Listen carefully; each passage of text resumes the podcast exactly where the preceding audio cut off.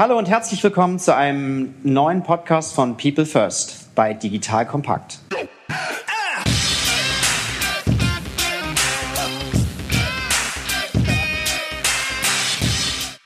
Mein Name ist Matthias Weigert und ich bin Geschäftsführer der Unternehmerschmiede. In unserem Podcast geht es um das Thema Menschen in der digitalen Welt. Heute geht es um das Thema Artcom, eine Designagentur aus Berlin. Nach dieser Folge weißt du, welche neuen Technologien eine Digitalagentur einsetzt welche Rolle das Thema Kundenzentrierung bei ihrer Arbeit spielt und welches Team es braucht, um solche spannenden medialen und digitalen Projekte umzusetzen. Zu Gast im Podcast habe ich heute Andreas Wieck. Du bist seit 2000 Vorstand der Artcom und äh, herzlich willkommen. Ja, herzlichen Dank. Ja. Perfekt, Andreas. Vielleicht beginnen wir mit einer kurzen Vorstellung von dir, dass du uns einfach sagst, wer du bist und danach auf die Art kommen zu sprechen. Ja, sehr gerne. Also Andreas Wieg, ich lebe schon seit Anbeginn in Berlin, in damaligen Westberlin und habe nach meinem klassischen BWL-Studium verschiedene Branchen durchlebt. Mein Leben besteht aus Neugier. So habe ich zumeist Berührungspunkte dort, wo ich am wenigsten verstehe. Ich bin in den Maschinenbau gegangen, obwohl ich Kaufmann war und nicht eine einzige Schraube in die Wand bekam und dann nachher Werkleiter geworden. Ich habe eine Firma lange begleiten dürfen, Leckerland, die sich auf die Fahne geschrieben hat, kleine Kioske, Tankstellen und Co. zu beliefern, war dort Geschäftsführer und habe diese Firma zehn Jahre lang weiterentwickeln dürfen und bin faktisch mit wiederum völlig neuen Ansätzen des Handelns von Kleinststellen, wie es heute fast Emerson und Co. schon im professionellen Bereich machen, in Verbindung gekommen. Und nachdem ich dort auch eine ganze Menge bewegen durfte und Lust verspürte, was Neues machen zu wollen, bin ich dann zur Artcom gekommen. Im Jahre 2000 der große Hype, Internet-Hype, alle Menschen glaubten, beteilige dich an einer Internetfirma und du wirst schon irgendwie automatisch nach oben schwimmen, brachte mich vielleicht auf der einen Seite auch ein bisschen in diese Neugier, was ist da eigentlich? Artcom hat mit Internet nichts zu tun, aber auch neue Medien sind natürlich Bereiche, die interessant sind als auch, wie ich vorhin schon versuchte auszuführen, ein Bereich, von dem ich überhaupt gar keine Ahnung habe. Ich habe nicht programmieren können, so richtig gestalten, auch nicht herleiten, Projekte, Museen. Das war mir irgendwie fern und hat mich deshalb wahnsinnig gereizt. Und so habe ich dann mich dazu entschlossen, viele Jobangebote gehabt und alle gesagt, nein, ich möchte ganz neue Wege gehen, für mich im Jahr 2000 Gesellschafter von Artcom zu werden. Zu mir als Person. Ich war verheiratet, hat mit meiner ersten Frau vier Kinder, die teilweise schon wieder Kinder haben. Ich habe jetzt eine zweite Frau, mit der habe ich wiederum ein Kind, was ganz jung ist, ein Jahr alt ist. Und wir genießen uns alle zusammen als Familie sehr. Das heißt, wir treffen uns sowohl auch mit der Ex als auch mit allen Opas, Omas, Familienmitgliedern, Kindern, Freunden, was ich wahnsinnig genieße. Also wir haben einen großen Familien- und Freundeskreis und der wird gepflegt. Ich gehöre, glaube ich, auch so ein bisschen in die Ecke derjenigen, die das irgendwie brauchen und die auch keine Menschen irgendwie verlieren wollen oder können. Ihr Lieben, hier ist nochmal Joel von Digital Kompakt. Heute möchte ich euch einen echten Alleskönner vorstellen. Und zwar hat unser Partner A1 Digital ein ganz tolles Produkt für euch, nämlich Soho One. Soho schreibt man Z-O-H-O und Soho bietet euch eine Vielzahl webbasierter Geschäftstools und Informationstechnologielösungen. Und besonders interessant ist dabei das neueste Produkt von Soho, nämlich Soho One. Jetzt fragt ihr euch, okay, hä, was genau ist das? Das müsst ihr euch so vorstellen, es sind mehr als 40 Anwendungen in einer App vereint, die euch so ermöglichen, das perfekte Zusammenspiel des gesamten Unternehmens zu unterstützen. Von was sprechen wir da? Sowas wie Kundenmanagement und Support, sprich CRM, Verkauf und Marketing, Finanzen, Personalmanagement, Zusammenarbeit und Kommunikation, Reporting und vieles mehr. Mit Soho One könnt ihr also ganz flexibel entscheiden, welche Funktionen ihr benötigt und welche nicht. Wenn sich eure Anforderungen im Unternehmen ändern, ändert sich Soho One mit euch und ist ohne Aufwand total einfach erweiterbar. Das bedeutet im Klartext, keine Integrationsschwierigkeiten durch unterschiedliche Systeme, keine Zusatzkosten und Bindungen durch weitere Verträge, keine unterschiedlichen Accounts, User und Passwörter, keine Doppelarbeiten, auch nicht miteinander verbundene Systeme. Wenn ihr das jetzt auch mal ausprobieren wollt, dann geht auf A1, wirklich geschrieben als 1, a1.digital slash Soho und wenn ihr dort den Code Podcast eingebt, bekommt ihr ein richtig tolles Remote-Package, wo euch Soho an die Hand nimmt, den ganzen Start zu erleichtern. Ich schreibe das natürlich unten unter diesem Podcast in die Show Notes und auf unsere Sponsorenseite unter digitalkompakt.de slash Sponsoren, damit ihr das leichter finden und euch merken könnt. Und schaut euch das wirklich mal an. So einen Alleskönnen an der Firma zu haben, der flexibel mit euch mitwächst, ist was sehr, sehr Spannendes, finde ich. Soho One könnte für euch ja auch spannend sein. Vielen Dank äh, für die kurze Vorstellung, auch die persönliche Vorstellung. Was macht jetzt Artcom? Ich sage schon, obwohl ich jetzt 19 Jahre dabei bin, es ist schwer, meiner Mutter klarzumachen, was ich eigentlich tue. Wir sagen, wir übersetzen Inhalte in den Raum. Das klingt erstmal sehr banal. Ich versuche das an einem Beispiel deutlich zu machen. Es gab einen Kunden aus dem dänischen Bereich, aus dem Kulturbereich, die haben die Entstehungsgeschichte Dänemarks vor 1000 Jahren beginnend mit dem König Blauzahn Bluetooth uns näher gebracht und gesagt, wir haben Räume, wir haben neue Räume erbaut und wir möchten, dass ihr diese Geschichte erzählt. Was ist passiert in diesen 1000 Jahren? Was macht die Kultur aus? Was sind Wikinger? Was ist vor 1000 Jahren gewesen und wie hat sich die letzten 1000 Jahre weiterentwickelt?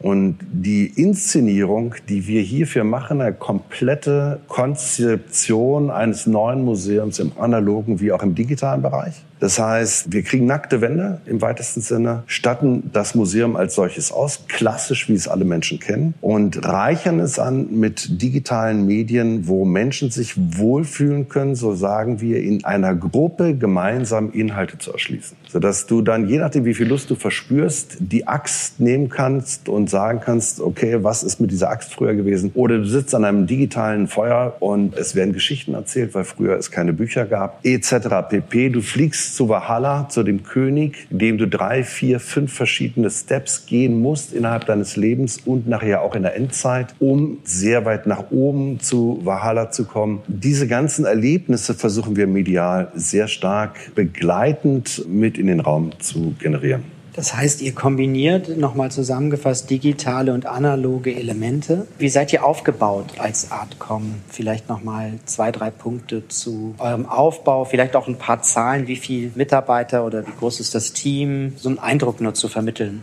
Artcom ist dreigeteilt, könnte man sagen. Ein Drittel der gut 90, fast 100 Mitarbeiter sind Programmierer, ein Drittel sind Gestalter und ein Drittel sind Projektleiter, Inhaltsmenschen. Wir müssen Wissenschaftler abholen und versuchen, die Stories zu verstehen oder eben auch klassische Bereiche wie Buchhaltung etc. pp. Darüber hinaus haben wir in unserem Firmennetzverbund, wenn man so sagen darf, noch Firmen, die uns ein Stück weit unterstützen und helfen, die Dinge auch umsetzen zu können, sodass wir insgesamt in der Gruppe 150 Mitarbeiter sind. Perfekt. Jetzt würde ich gerne noch mal so ein bisschen einen Themenbereich, den du schon einmal angesprochen hattest, aber noch mal ein bisschen vertiefen. Neue Technologien und die Ausrichtung auch auf die Betrachter.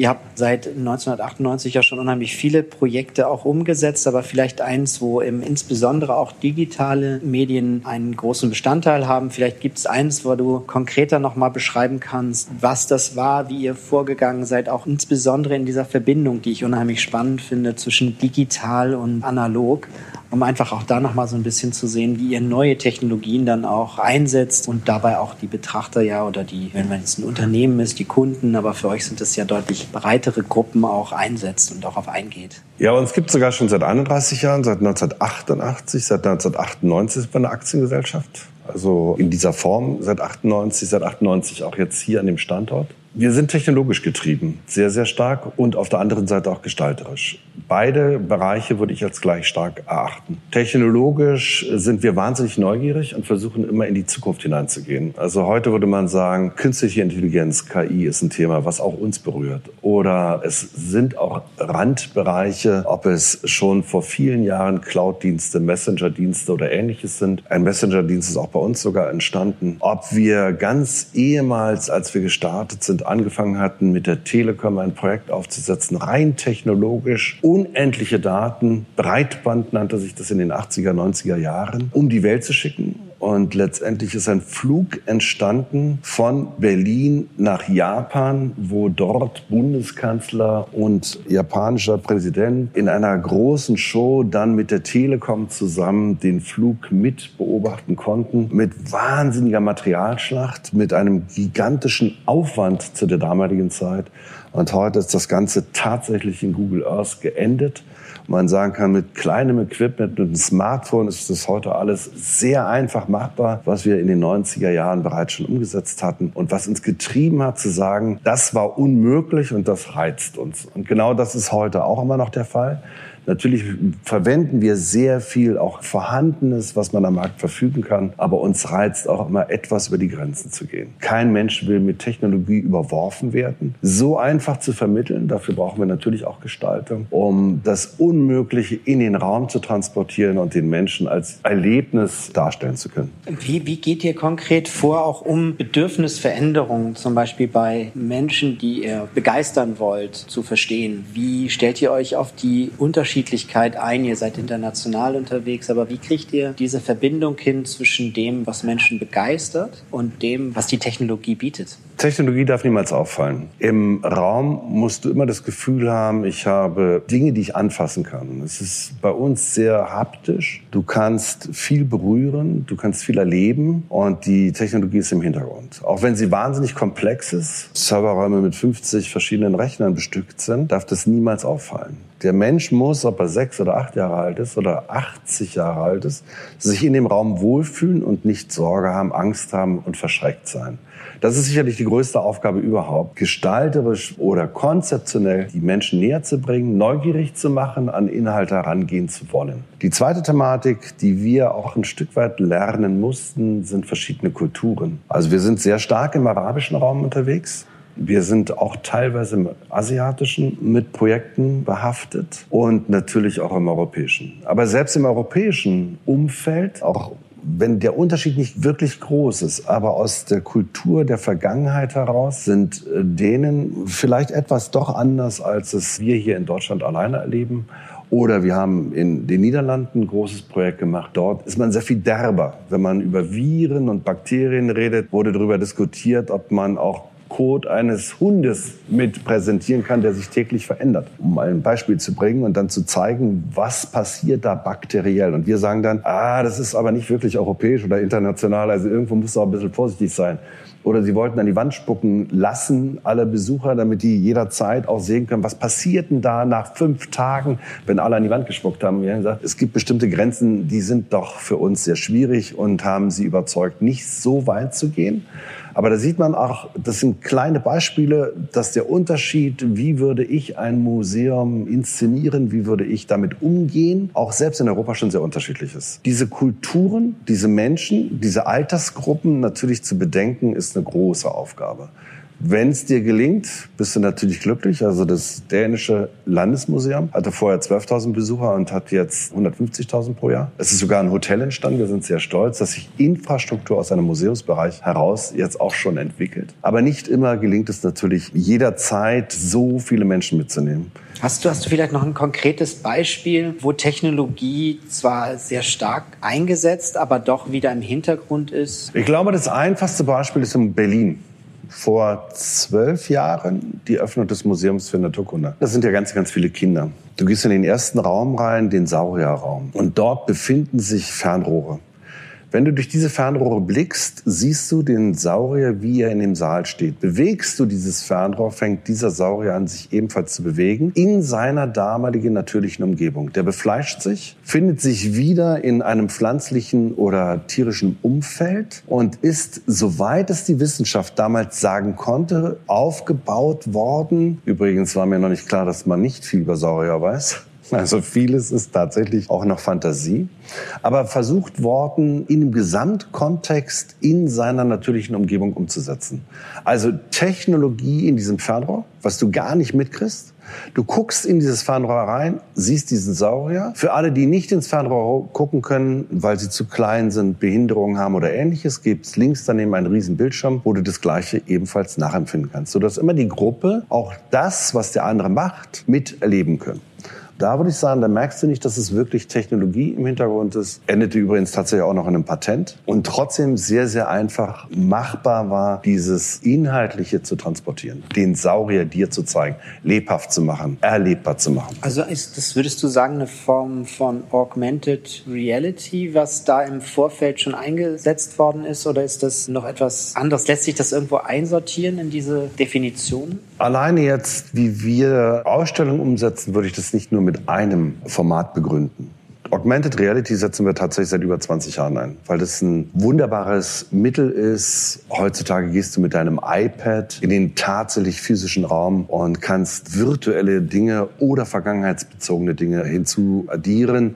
Du siehst, wie früher der Raum gestaltet war oder du stellst den Raum mit neuen Möbeln voll, um einfachste, primitivste Beispiele zu machen. Das machen wir schon seit über 20 Jahren. Das ist sicherlich richtig. Augmented Reality ist ein großes Thema aus unserer Sicht auf jeden Fall, auch ein großes Zukunftsthema. Aber eben auch andere Technologien würde ich nicht alleine nur dahinter verstecken wollen. Wir haben Inhalte, die wir über Smartphones in Räume transportieren können oder wieder mitnehmen können, Technologien entwickelt. Wir haben digitale Tische zu einer Zeit entwickelt, als es die noch gar nicht gab, wo du x-beliebig großen Tischformaten, Inhaltlichkeiten spielen konntest, Geschichte, Inhalte wiedergeben konntest. Also ich denke, verschiedene Formate zu entwickeln und immer wieder weiterzuentwickeln, ist das große Thema. Super, jetzt hast du ja schon sehr lange dich auch mit dem Thema Technologie, nicht nur mit dem Thema Mensch beschäftigt. Wie hat sich Digitalisierung verändert? Wie hat Digitalisierung auch in unserem Umfeld Dinge verändert? Gibt es da Aspekte, die dir besonders im Kopf sind, wo du sagst, das sind starke Veränderungen, die vollzogen worden sind?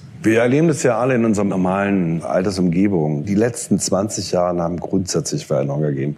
Es ist alles wesentlich selbstverständlicher geworden. Wenn man sich überlegt, dass man vor zwölf Jahren überhaupt gar kein Smartphone hatte und geht jetzt völlig selbstverständlich damit um und wundert sich, wenn andere Menschen dieses gar nicht erst haben. Ich versuche das immer zu vergleichen. Das erste Telefon auf der Welt, wie viele Jahrzehnte es gebraucht hat, sich durchzusetzen. So hat natürlich das Internet uns extrem getrieben oder auch digitale Medien extrem getrieben. Was wir aber in den 90er Jahren geglaubt haben, dass die Revolution einsetzen wird und kein Mensch mehr mitlaufen kann und die ganze Welt sich nicht nach rechts, sondern nach links rumdreht, ist auch nicht eingetreten. Und das Gleiche glaubt man nunmehr auch mit der sogenannten digitalen Transformation, Industrie 4.0, was alles erzählt wird.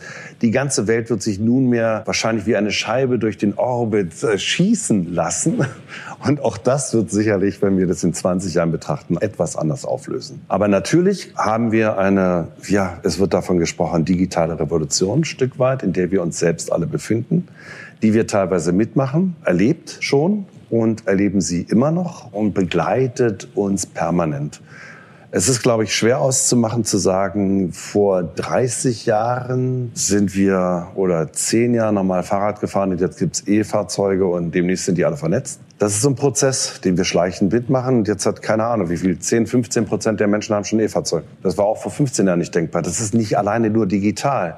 Aber diese Veränderungsprozesse, über die wir nachdenken, ob das der Individualverkehr ist, das Benutzen von digitalen Medien sind, ist parallel sehr stark. Gerade in der Diskussion. Und ich glaube auch, dass sich in den nächsten 10, 20 Jahren wahnsinnig viel mehr noch verändern wird als in den letzten 20 Jahren. Da vielleicht jetzt noch mal einhaken. Du hast gesagt, du bist neugierig. Ich habe viel auch früher geforscht zum Thema Future of Work. Da hat mir mal ein Zukunftsforscher gesagt, wir werden nicht mehr aus der Vergangenheit Trends fortschreiben können, sondern sondern wir müssen eigentlich anfangen, aus der Zukunft zu lernen, neue Erkenntnisse zu gewinnen. Was ist das aus deiner Sicht? Wo hat deine Neugier dich hingetrieben? Was würdest du sagen, sind Trends, die wir äh, aus der Zukunft lernen werden, um einfach auch uns da ein Stück anzupassen, vielleicht schon dran zu orientieren? Vielleicht wird es auch gar nicht eintreten, wie du ja auch sagtest schon, aber was sind da so Dinge, die bei dir im Kopf sind? Ich glaube, man muss seine Ängste zur Seite legen. Und ich finde, was dieser Zukunftsforscher gesagt hat, hat eine Menge Wahrheitsgehalt. Die Strategie wird in der Zukunft gemacht. Ich kann dir heute sagen, was an Veränderungen bei der Artcom in den letzten zehn Jahren passiert ist. Und vor zehn Jahren hätte ich dir nicht sagen können, wo wir heute ankommen. Das ist nicht so, dass ich dir heute sagen kann, wo landen wir in fünf Jahren. Das wäre auch wahnsinnig vermessen. Aber die Neugier auf neue Themen und die Angst gleichzeitig komplett wegzunehmen.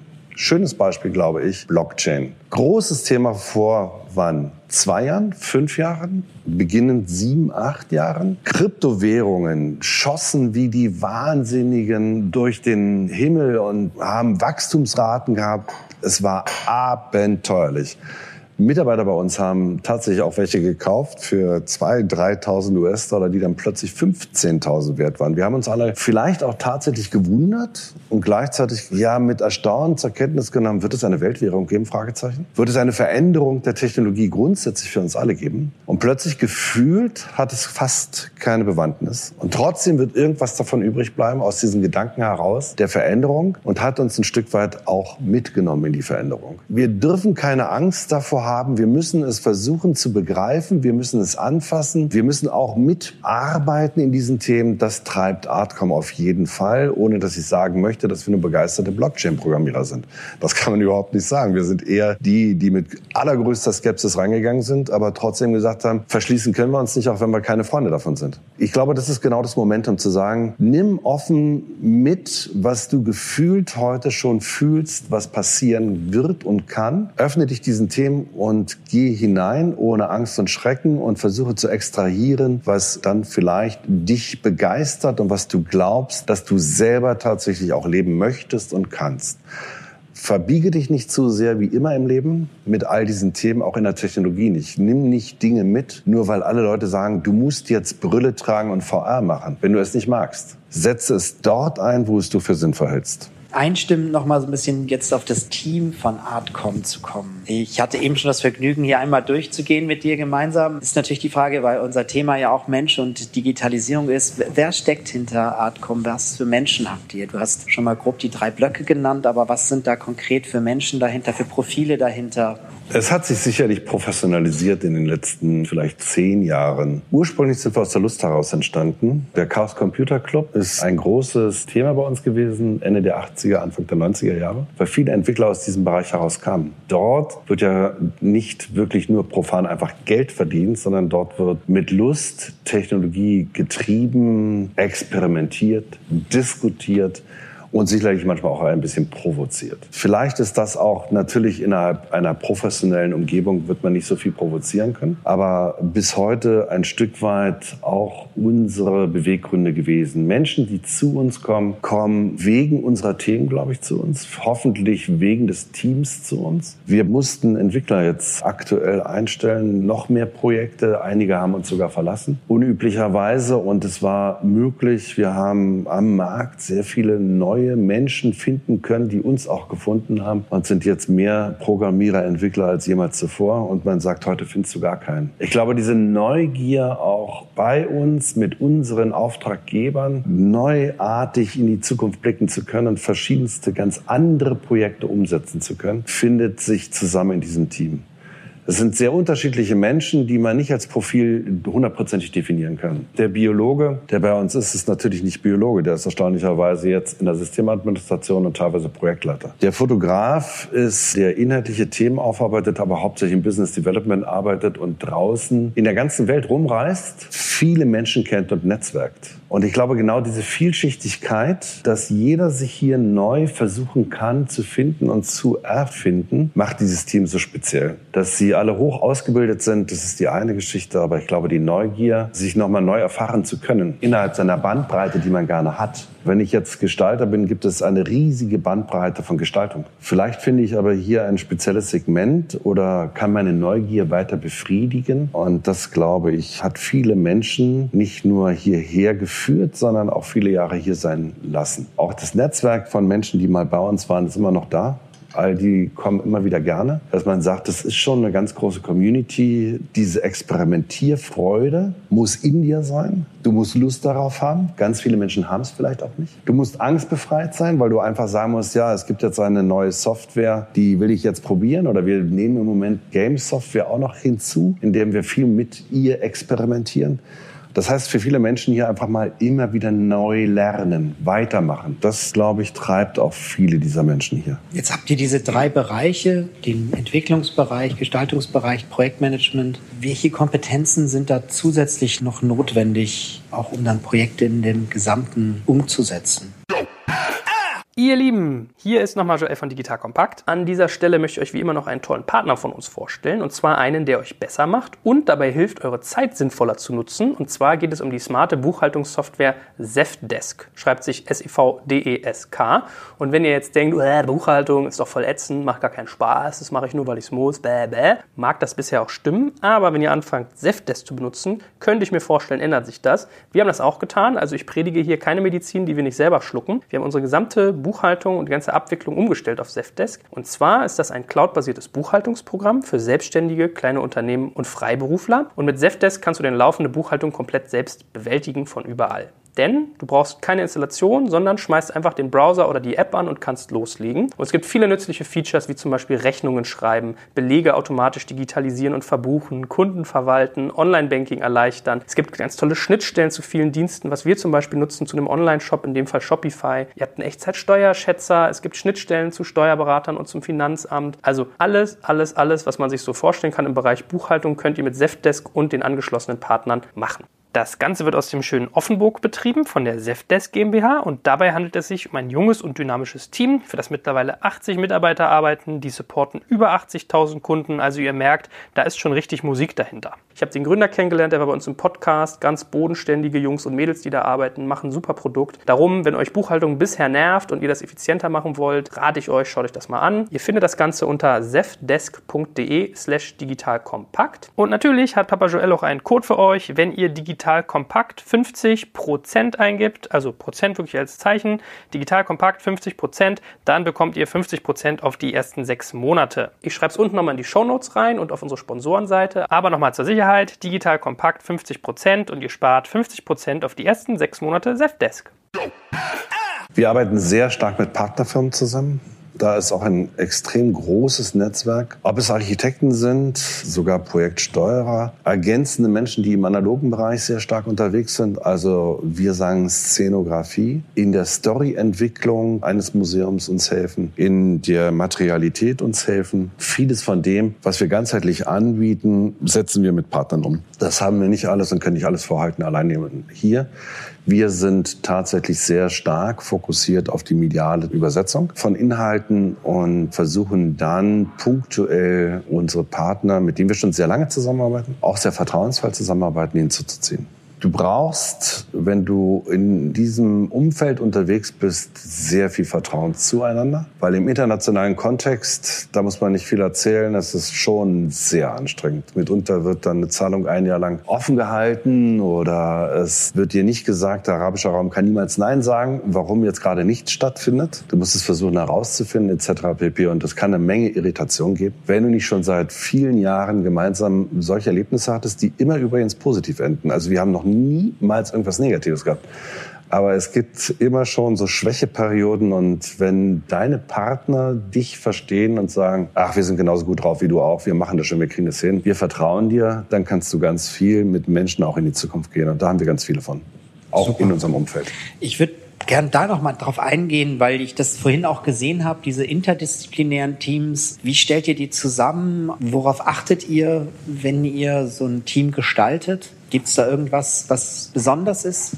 Ich glaube, das startet wie immer. Erstmal kennenlernen, was ist das Thema? Was ist die Herausforderung? Was gilt es tatsächlich zu übersetzen? Das beginnt klassischerweise mit nicht nur Kennenlernen gemeinsamer Art des Auftraggebers und uns, sondern mit Workshops, mit Lernen. Wir haben ein ganz großes Thema der Nachhaltigkeit vor zehn Jahren gehabt, wo wir mit Wissenschaftlern zusammengearbeitet hatten und Instituten, wo tausende von Seiten versucht wurde, uns zu vermitteln. Oder wir sind jetzt gerade an dem Museum der Zukunft, dem Futurium in Berlin, in der Umsetzung, die im September öffnen werden. Wo wird in Zukunft die Energie herkommen? Aus dem Weltall? Fragezeichen mit großen Spiegeln, All diese Themen haben wir alle schon mal gehört, aber mit diesen Themen musst du dich dann auseinandersetzen. Und hier wirst du dann auch, nachdem du gelernt hast, was musst du eigentlich mitbringen, um dieser großen Aufgabe standhalten zu können, bist du auf dem Wege, den du gehst, dann dabei, dir auch deine Leute zusammenzusuchen, die du vielleicht nicht nur alleine in deinem Unternehmen hast.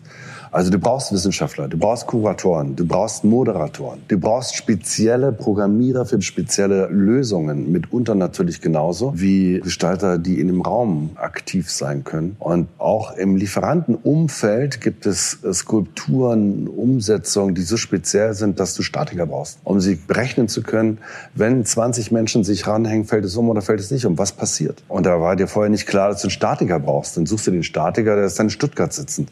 Also daher, wir brauchen viel Ton. Das heißt, wir haben auch Menschen, die tatsächlich nicht nur in Lage sind, neue Musik zu programmieren, ja auch den Raum ganz anders zu begleiten, passend zu den Projekten, die wir haben. Wenn wir bei BMW Dinge umsetzen, muss es natürlich auch in dem Raum ein entsprechendes Raumgefühl geben. Du gehst dort rein und kannst ja nicht der Nachbar mit Schall überwerfen. Also der Raum selber muss natürlich auch gestaltet sein, auch vom Ton her. Und wenn du dort Musik mithören willst, muss es natürlich auch eine Beschallung geben, die funktioniert. Das sind auch nicht alleine wir, aber das sind unsere Partner wir finden dann für die jeweiligen Lösungen, die gebracht werden müssen, die richtigen Partner. Und dadurch, dass wir eben schon seit 31 Jahren unterwegs sind, haben wir auch ein riesiges Netzwerk, die uns im Zweifel weiterhelfen, wenn wir auch dann etwas ratlos sind. Wo finden wir denn jetzt den Statiker? Das heißt also auch die interdisziplinären Teams, die hier vor Ort arbeiten, nutzen eben euer Netzwerk, sind Netzwerker selber, um entsprechend auch die Lösung zu erarbeiten, um die es dann konkret geht. Intern, um darauf nochmal zurückzukommen, der Programmierer gemeinhin immer gerne auch der Nerd genannt, die sie bei uns nicht sind. Also wirklich unglaublich nette, sympathische Menschen sind, die sehr gut kommunizieren können. Aber der doch sehr extrovertierte Gestalter, der sehr gerne auch auf der Bühne steht, das sind sicherlich Teams, die sich finden müssen das ist gut gelungen. Und die dann aber auch bereit sein müssen, externe mit bei sich hinzuzunehmen und zu integrieren. Du kannst nur funktionieren, wenn die Reibungsverluste möglichst gering sind. Inwieweit wächst so eine Kultur als Unternehmenskultur und inwieweit wird die so ein bisschen auch geprägt durch dich, durch andere, die schon lange da sind? Wo sind Grenzen auch, wo du sagst, da muss man darauf achten, dass wir immer auch wieder die richtigen haben, vielleicht unterschiedliche, aber richtige? Inwiefern wächst das? Wie, wie stark ist vorgegeben? Ich glaube, du musst gar nicht viel korrigieren. Du musst leben und du musst ehrlich sein. Du musst fair sein und du musst bereit sein, verantwortlich oder auch Verantwortung abgeben zu können. Und du musst es auch alles vorleben. Wenn du so bist, wie du bist und das schaffst, tatsächlich zu bleiben und nicht jetzt Dinge zu versprechen, die du gar nicht halten kannst. Schwierige Dinge auch zu formulieren. Wir haben ein wahnsinnig schwieriges Jahr, aber das kriegen wir schon irgendwie hin. Das muss man genauso ausdrücken können, wie ist es sensationell gut gelaufen oder du bist einfach ein toller Typ. Das sind so Momente, die nicht immer natürlich auch mir gelingen, aber ich glaube schon, dass man, wenn man ganz, ganz starker Bestandteil eines Teams ist und das genau vorlebt und keine großen Attitüden hat und sich versucht, auch gemeinsam weiterzuentwickeln, dann brauchst du mir eigentlich gar nichts zu tun. Menschen, unsere sowieso Teams spüren es sehr schnell und geben dir das zurück mit Druck zu arbeiten, mit Angst zu arbeiten, das ist alles irgendwie gefühlt nie notwendig gewesen, so gestrig wie nur irgendwas. Nein, nein, lass es halt einfach laufen und lass einfach Menschen vollständig alleine, sie werden das schon tun. Also du brauchst überhaupt gar keine Sorge zu haben. Ich habe niemals Sorge, dass es nicht funktioniert. Und ich habe höchstes Vertrauen zu allen. Und das geben sie auch immer wieder zurück. Jetzt hast du mir gesagt, dass ihr auch in der Hierarchie sehr, sehr wenig unterscheidet. Ihr nutzt keine Titel zum Beispiel in den Visitenkarten. Unterschiedlich seid ihr in dem Team, das das führt innerhalb der Artcom. Ja, sehr unterschiedlich. Wenn man das juristisch ausdrückt, sind wir zwei Vorstände. Einer hat Artcom mitgegründet und ist weltbekannt, würde ich sagen, Professor Sauter. Der ist für die gesamte Gestaltung verantwortlich. Das ist nicht wirklich mein Thema. Wir haben jemanden noch im, wir sagen CTO dazu, im Technikbereich, der die gesamte Mannschaft führt. Der ist natürlich technologisch stärker unterwegs. Wir haben jemanden in der Geschäftsleitung, der für die Gesamtorganisation mitverantwortlich ist, für die ganzen Projektleiter, für die Inhaltler und die Konzepte. Ja, und letztendlich mich.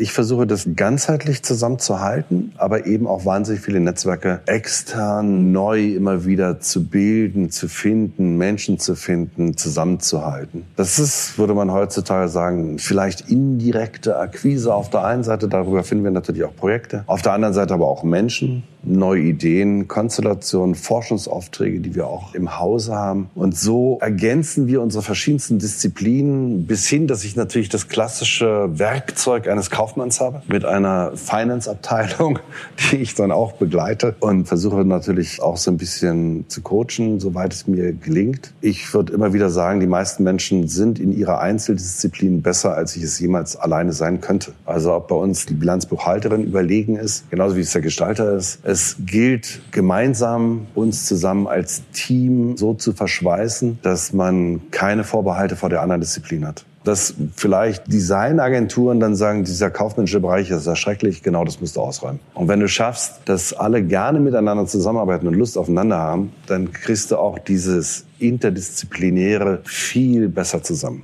Das ist natürlich eine Aufgabe, eine große Aufgabe, die wird nicht immer gelingen, aber der stellen wir uns eigentlich auch täglich. Jetzt vielleicht abschließend auch noch mal zu diesem Blog. Wir haben beim ersten Blog auch noch mal so ein bisschen in die Zukunft geguckt. Wir selber gucken auch so ein bisschen, was sind die Kompetenzen, die du brauchst im 21. Jahrhundert. Würdest du sagen, was ist so die Zukunft, was Menschen auf jeden Fall mitbringen sollten, um auch zukünftig einfach an spannenden Aufgaben zu arbeiten? Gibt es da so eine Beobachtung, wo du sagst, da ändert sich was oder bleibst du halt doch gleich? Naja, das Gemeinde aus seiner Geschichte, dass sich in den letzten 100 Jahren oder vielleicht auch 1000 Jahren nichts geändert hat. Irgendwie ist es zwar schneller geworden, aber auf jeden Fall musste Neugier mitbringen und Bildung. Wir werden leider auch weltweit wahnsinnig viele Menschen abhängen, die nicht die Chance zur Bildung haben. Das ist ja nicht nur ein deutsches Thema, sondern wir haben ja internationale Themen. Sieben Milliarden, demnächst zehn Milliarden Menschen, wo es um ganz, ganz andere Themen gibt. Nicht nur des Überlebens, sondern der Ernährung. Wir haben das jetzt aktuell gerade mit einer riesigen Klagewelle in Amerika zu tun, Monsanto und Ähnlichem. Das betrifft ja nicht nur uns alleine, sondern es betrifft uns alle. Und ich bin zutiefst davon überzeugt, je mehr Bildung wir schaffen, in jede Kultur hineinzubringen, desto eher wird die Aufklärung gelingen, dass Plastik oder andere Themen sicherlich nicht wegweisend für die Zukunft sein werden. Und das Gleiche betrifft auch kleinere Ökosysteme wie die, die Artcom, dass wir auch nur, wenn wir neugierig bleiben und auch bereit sind, uns weiterzubilden, auszubilden in der Zeit, in der wir zusammenarbeiten, also jetzt nicht nur ein Studium, sondern auch danach, dass wir dann auch eine hohe Chance für die Zukunft haben, was immer Zukunft sein mag. Es wird immer digitaler. Das ist ganz klar. Es wird vielleicht aber auch immer leichter zu benutzen sein. Es wird offener. Es werden viel mehr Menschen teilhaben können. Es werden aber auch viele Menschen nicht teilhaben. Alleine, wenn wir das in Deutschland betrachten, sind wir wahrscheinlich auch schon mit 30, 40 Prozent der Menschen, die gar nicht mehr mitmachen können. Kann es jeder 70 oder 80-Jährige tatsächlich teilhaben? Ich sehe das an meinen Schwiegereltern. Können die, nein, sie können es nicht, über booking.com heute eine Reise buchen. Und da wundern wir uns alle, dass es nicht machbar ist. Sie sind 80 und können keine Reisebüro und brauchen ein Reisebüro. Diese Veränderung, die nimmt unheimliche Geschwindigkeit an. Ich mache mir keine Sorgen um uns hier, weil wir Menschen sind, die das in sich haben und spüren. Aber natürlich insgesamt für uns alle wird es große Herausforderungen in den nächsten 10, 20 Jahren geben. Das glaube ich schon.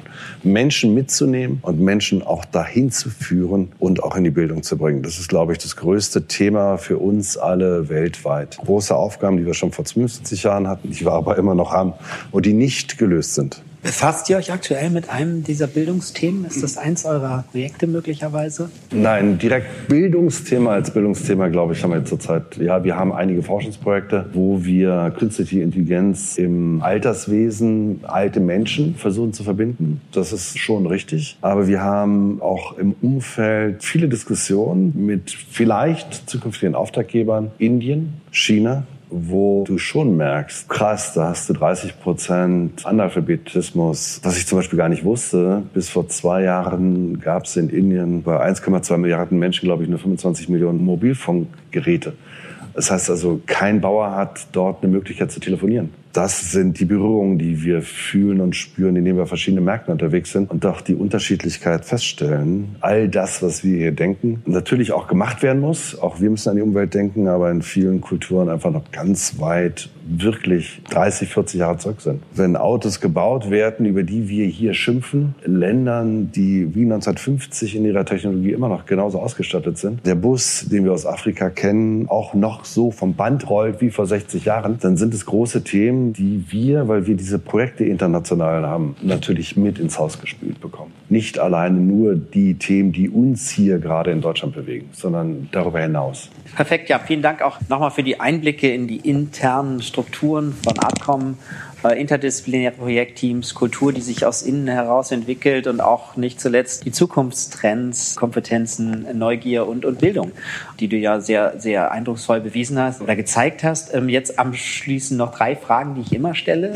Die erste geht auch tatsächlich in das Thema Bildung. Wie bleibst du digital? Wie hältst du dich aktuell? Neugier ist ja ein Thema, das sich durchzieht, aber wie bleibst du digital? Wie bleibst du an den Trends? Ich habe ein unglaublich tolles Umfeld von wahnsinnig jungen Menschen, die mich treiben und ich muss gucken, dass ich mit ihnen mitkomme. Egal, was es für Trends gibt, ob sie jetzt die neuesten Fahrradtrends hat. Ich sag mal, vor sieben Jahren GPS auf dem Fahrrad, was heute natürlich schon alter Hut ist oder ähnliche Dinge. Es sind immer wieder neue Themen, die hier reingetragen werden durch diese Menschen hier. Auch meine persönliche Neugierde treibt mich dazu, dass ich diese Trends versuche mal selber mitzumachen. Ich habe selber Lust. Ob ich der Erste war, der ein Smartphone gekauft hat oder andere Dinge heute passiert, das hat sich nicht geändert. Aber wie gesagt, ich habe auch ganz großes Glück, dass ganz viele Menschen mir zur Seite stehen.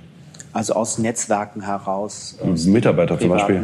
Umkreis, aus Mitarbeiterstrukturen. Also einfach. Also was wir, was wir technologisch hier auch durch unsere Forschungsprojekte, durch unsere Menschen im Haus an Themen bewegen, ist Zukunft. Du musst bereit sein, darauf einzustellen. Ansonsten kannst du gar nicht im Team mitarbeiten. Und ich bin ja auch nur einer von den Menschen, die hier mitarbeitet und versucht, Dinge nach vorne zu bringen. Gibt es darüber hinaus die zweite Frage noch Medien oder andere Quellen, wie du dich informierst? Ganz konkret, was du liest oder Personen, denen du folgst, irgendwo in einem Blog vielleicht? Oder gibt es irgendetwas, was du darüber hinaus noch tust, persönlich für dich? Punktuell. Also ich würde jetzt nicht sagen, dass ich jetzt speziell Menschen folge. Wir haben auch in unserem Umfeld zum Beispiel den Pavel Meyer, allen bekannt, ob das Sascha Lobo oder ähnliche sind, die sehr stark in unserem Umfeld ja auch sind, denen ich folge. Es sind Zufallsblogs, die man manchmal auch liest und neugierig wird. Da gibt es ganz, ganz viele. Ich würde jetzt nicht sagen, dass ich so der typische Mensch bin mit den den heutigen Vokabeln auszudrücken, Follower oder ähnliches zu sein. Hinweise von Menschen, das musst du mal gelesen haben, das ist total wahnsinnig, total irre, mit welchen Themen der oder die sich beschäftigt haben. Meine Frau folgt zwei, drei Blogs sehr stark, so dass sie auch immer wieder Impulse setzt und wir viele Diskussionen haben. Ich glaube so, ich bin eher der Vagabundierende immer schon gewesen und bin es auch weiterhin.